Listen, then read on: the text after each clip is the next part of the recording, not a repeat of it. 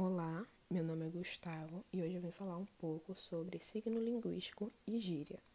A gíria é um fenômeno especial da linguagem que consiste no uso de uma palavra não convencional para designar outras palavras formais da língua. Podem ser empregadas no intuito de fazer segredo, humor ou designar o grupo de que adota dos demais muitas vezes criando um próprio jargão. O signo linguístico é um elemento representativo que apresenta dois aspectos, o significado e o significante. Ao escutar a palavra cachorro, reconhecemos uma, sequência de sons que forma essa palavra. Esses sons se identificam com a lembrança deles que está em nossa memória. Essa lembrança constitui uma imagem real sonora armazenada em nosso cérebro, que é o significante do signo cachorro. Quando escutamos essa palavra, logo lembramos de um animal irracional, de quatro patas, com pelos, olhos e orelhas, e etc. Este conceito que nos vem à mente é o significado do signo cachorro e também se encontra armazenado em nossa memória.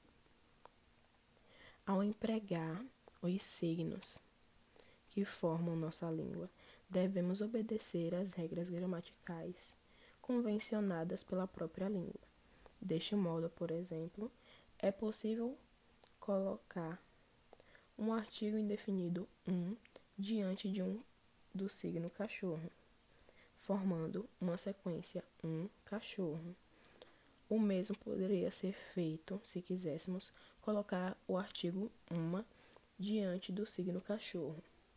A sequência uma cachorro contraria uma regra de concordância da língua portuguesa, o que faz com que essa sentença seja rejeitada. Os signos que constituem a língua obedecem os padrões determinados de organização. O conceito de uma língua engloba tanto as definições dos signos, como também o uso adequado de suas regras combinatórias. Língua é um conjunto de sinais baseado em palavras que obedecem às regras gramaticais. Signo é um elemento representativo que possui duas partes indissolúveis: o significado e o significante. O uso individual da língua, aberto à criatividade e ao desenvolvimento da liberdade de expressão e compreensão, é a nossa famosa fala.